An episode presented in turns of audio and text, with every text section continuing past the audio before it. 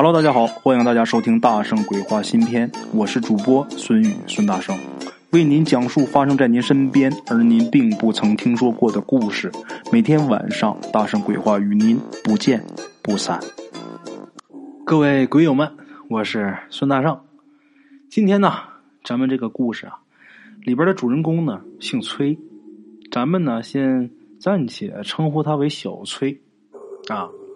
小崔呢，他的爷爷呀最疼他，因为他是第三代中唯一的一个男孩那这就是他爷爷的掌上明珠了。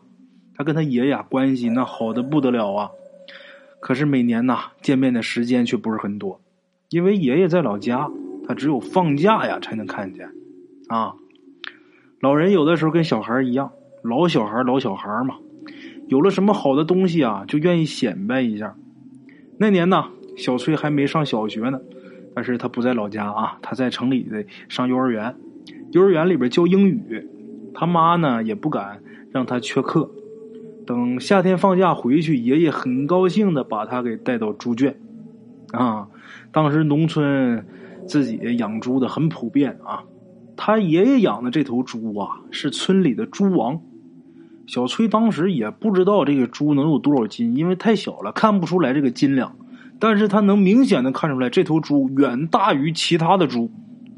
小孩嘛，看到少见的东西就喜欢，他想过去摸摸。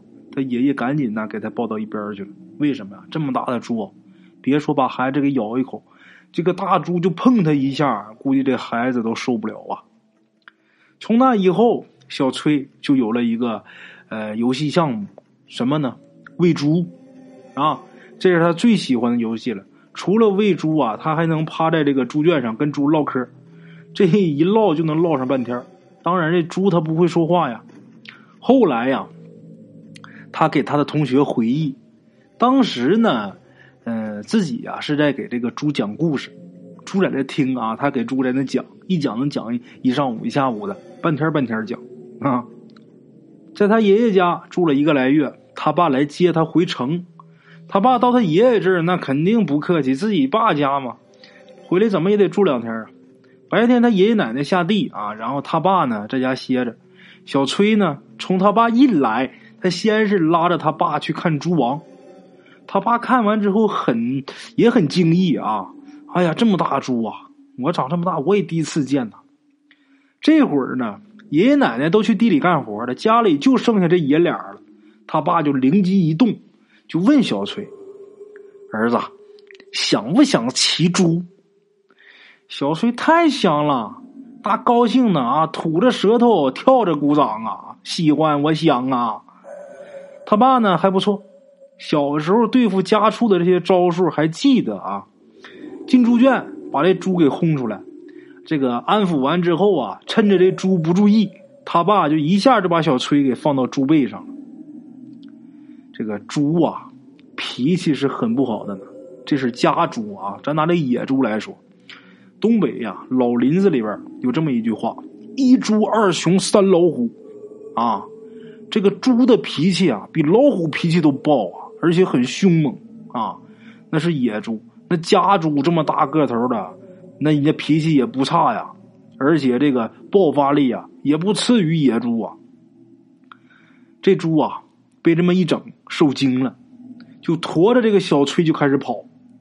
哎呀，这猪跑起来很猛啊！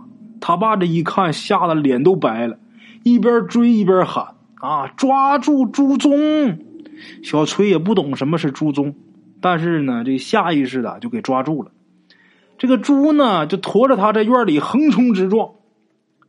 他觉得呀。在猪背上好像过了好几个年，哎呀，时间太漫长了。其实没到一分钟的时间，最后这猪撞到这个院门上，小崔呢就直接被震下来了，昏过去了。啊，力气得有多大？这猪呢后来被制服赶进猪圈了。顺便说一下，农村的这个大门呐都很厚实，这大门居然被猪给撞了一个洞，可以想象啊，当时的这个力量。有多么之大？刚才咱们说小崔昏过去了，那是大人们看到的。可是呢，在小崔这儿，他觉得自己从猪背上一掉下来，自己就很清醒的躺在院子里边。过了一会儿啊，看这猪走出来了，真的是走出来了，就是跟人一样，两条腿站着，啊，走路也跟人一模一样。走到他身边啊，伸出这个前蹄儿啊，这小崔觉得太有意思了，伸手一拉，这猪就把他给拽起来了。然后他就跟着这个猪啊，走出这个院子。这个村里的路啊，小崔很熟悉。可是今天一出院门，发现外边是一片草地，啊，一个猪一个人一前一后走了一会儿，小崔看见前面站着一个人，看人这个样子吧，看这人这个模样，大概是一个四十多岁的这么一个男的，戴着一副大眼镜，这个鼻毛啊很长，都已经凸出来了。这个小崔一看见他呀，就很烦他，特别讨厌他。啊，这个人呢也好像很烦小崔，啊，过来就要打小崔。这个时候啊，这头猪突然间冲过去，把那人给顶走了。哎呀，小崔这个时候对猪王的感觉那就更好了啊！把人顶走之后，这猪回来，然后趴在地上，就是一个劲儿的对着这个小崔点头。可能是因为这个身体结构的原因吧。这个猪的这个动作，可能就算是给他磕头了。然后小崔这时候心里就想起了一个声音，他倒不是听到的，他就是感觉到啊，就是这个猪王求这个小崔不要吃他啊。小崔心想：我拿他当朋友，我肯定不吃他呀，是吧？然后呢，他就醒过来了。醒过来之后啊，他发现自己在医院，然后大人们都围着他呀，一个个都很憔悴的样子。尤其是他爸呀，那脸肿的跟猪头一样，怎么回事？被他爷爷给打的，哈哈！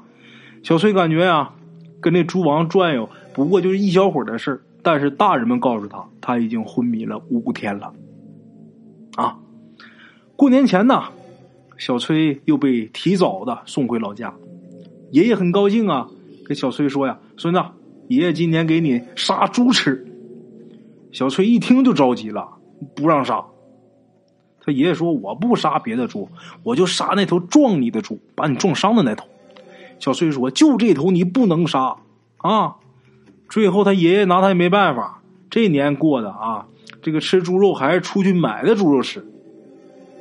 从那以后啊，有这么几年，家里养的别的猪啊都被杀了，唯独这个猪王一直都没动。哎呀，长好大的一个大个子啊，很大一头猪。村里人开玩笑就说：“你这猪都能撞死一头牛啊！”简短截说，后来啊，这个猪王寿终正寝了啊。这回爷爷说：“他都死了，我总可以把他送到屠宰场吧？”当时这个屠宰场就是少要钱的话，死猪他们也收。小翠不让啊，然后他爸就觉得这孩子他妈太不懂事了，他爸要揍他。他爷爷却说呀：“看我孙子。”多仁义呀！啊，听我孙子的，不送。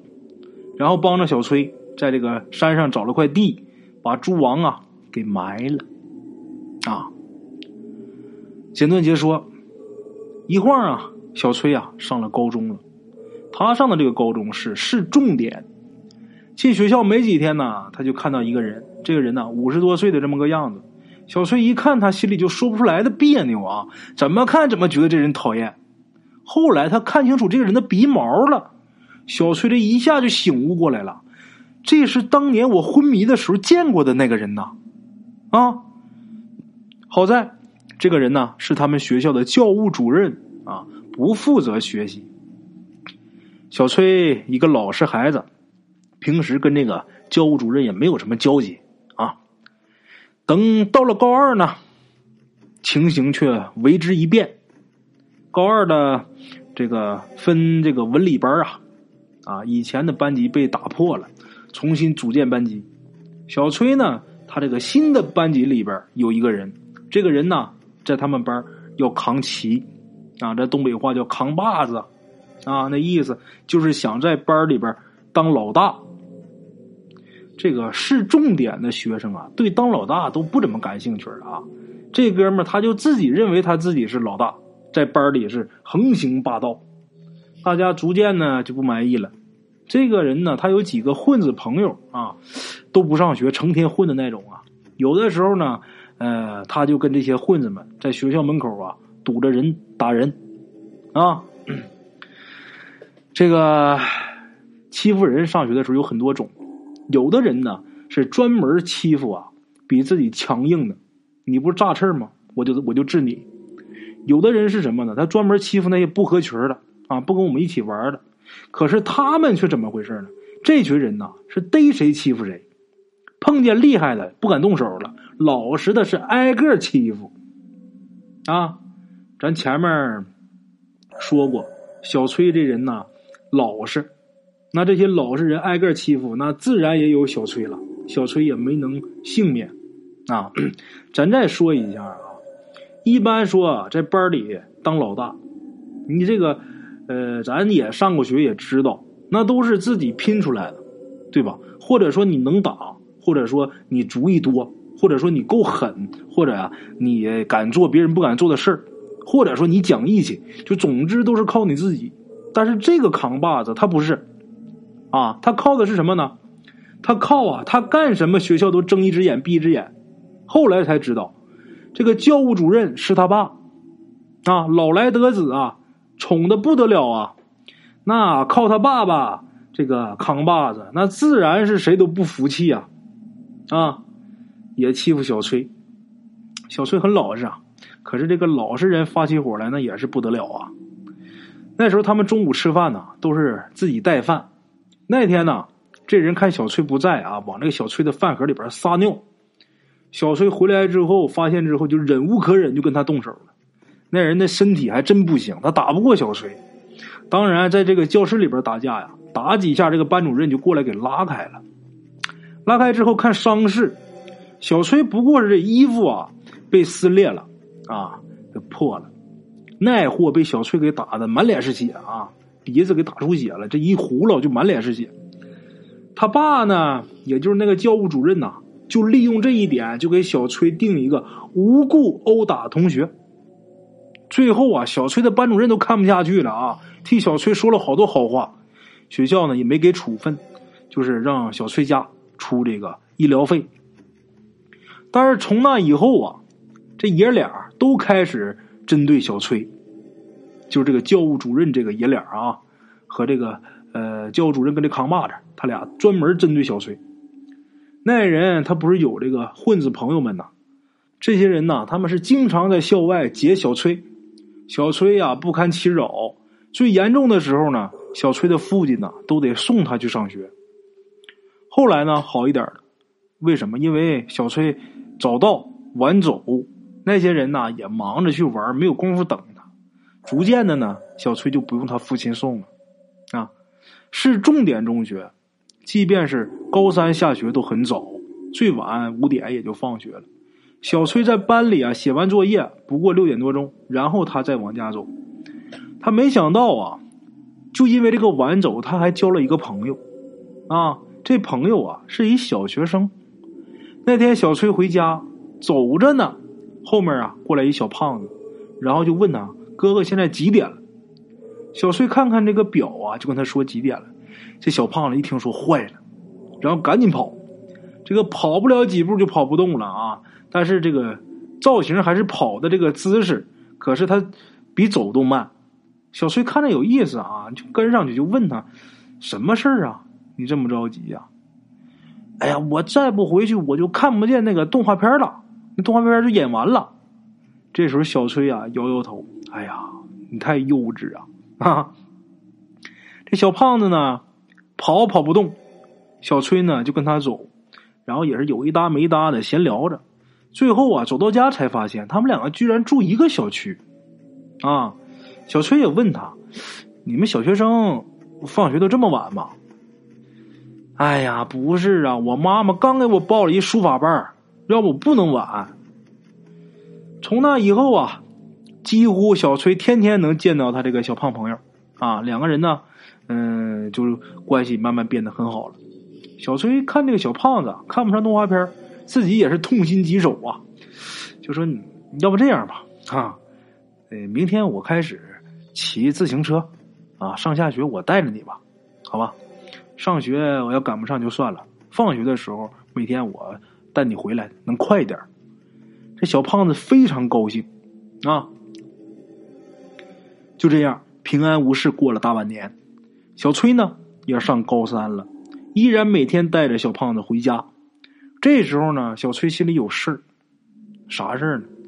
不是因为高三高考，是因为早恋。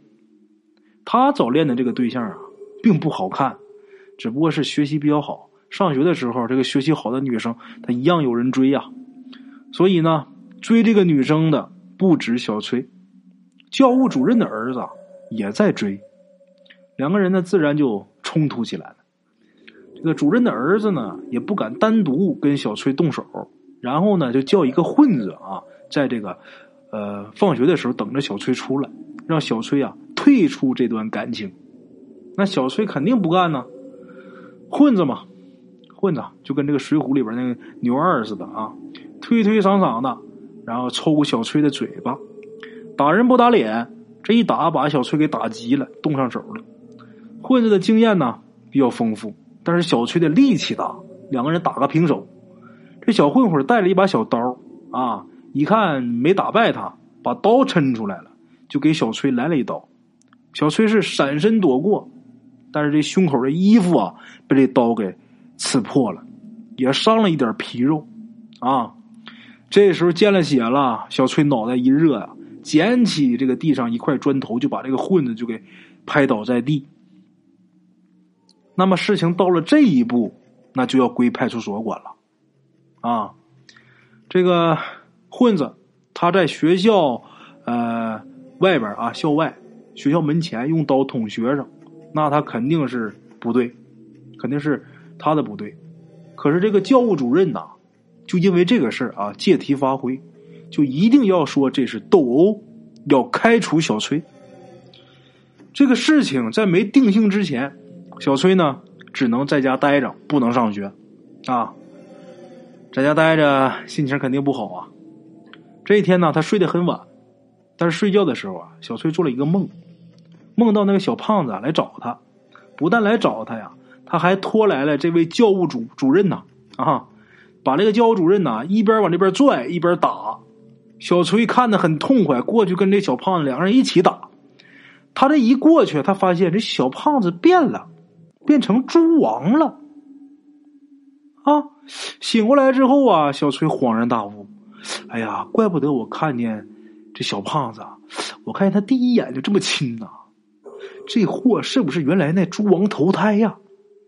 啊！醒来之后啊，这天挺想小胖子，一直啊等到放学的点儿，小崔就去他学校去接他。这小胖子看见这小崔很高兴，就说：“哥呀，你来的太是时候了。咋回事呢？今天这小胖子不知道吃什么了啊，闹肚子。”小崔驮着他往家走啊，走不多远呢，他就得下来拉一次稀。好在这一路的公共厕所是不少啊。这个小崔的高中。啊，这个在小胖子他们小学的中间，小学跟家的中间，所以啊，走到小崔的高中附近，这小胖子又要拉稀。小崔一看这附近没有公共厕所，就直接把他带进学校去了。这时候已经放学了，小崔呢也懒得带他去这个教学楼的厕所，把他带到这个操场上的一个厕所啊，一个旱厕，在这就跟这小孩说呀，跟小胖子说：“我等你，你去吧，啊，快去快回。”这小胖子刚进去就大喊着又跑出来了，小崔也不知道怎么了啊，迎过去，这小胖子脸煞白说不出话呀，用手一直指着厕所。这小崔冲进去啊，这时候就看见一个女同学倒在地上，这衣服几乎已经被人脱光了，啊，好像是昏过去了。一个男的正蹲在他面前，也是半裸着啊，背对着小崔。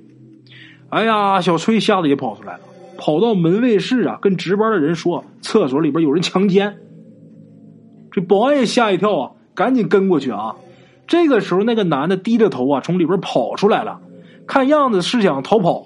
两个保安就追过去，但是没堵住啊。眼看着他马上就要跑出校门了，小崔这时候正着急呢呀。这时候，只见门外冲进来俩警察，把他给制住了。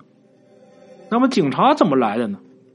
这小胖子跑出学校，一边跑一边喊“杀人了”，啊！正好这时候有警察巡逻，然后下车就问他在哪儿呢？小胖子就指着学校就说厕所。这警察冲进来一看，这时候这个情况是一个人在前面跑，两个保安追，那当然就给他给支住了啊。那么说，犯罪嫌疑人是谁呢？教务主任的儿子啊。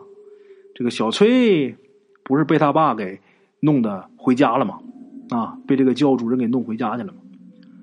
这小子他觉得这个恋爱啊，这回没有阻碍了。结果呢，那个女生啊，依旧还是不理他。后来他打听到，听说那个女生啊，有这么一闺蜜啊，总说她坏话。于是呢，他要报复她这个闺蜜。本来想把她这个闺蜜带到厕所打一顿吓唬吓唬就完了。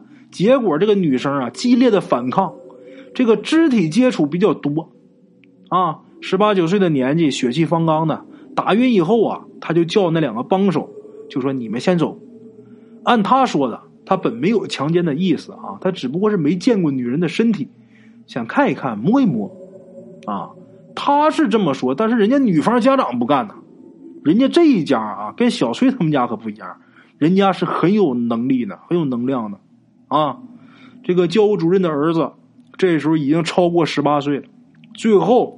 给定了一个强奸未遂，啊，哎呀，他儿子被定罪之后，这个教务主任呐，就光顾着忙他儿子，忙他儿子还忙不过来呢，也就没心思啊跟小崔作对了，啊，所以呢，小崔顺利的又恢复了呃正常的学习。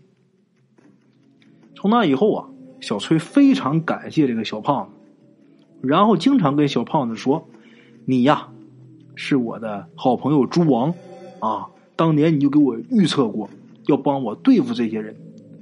小胖子听完，自己前世是一头猪，很郁闷啊。现在呢，这哥俩关系也挺好的。小崔结婚的时候，这小胖子是他的伴郎啊。好了啊，各位老铁们，咱们今天这个故事啊，先到这儿。感谢各位老铁的收听，咱们明天同一时间不见不散啊。OK，各位老铁们啊，咱们今天的故事呢，先到这里。感谢各位好朋友的收听啊！我的投稿微信是幺八七九四四四二零一五，欢迎各位好朋友加我的微信，点赞、转发、评论。今天呢，故事先到这儿，咱们明天同一时间不见不散。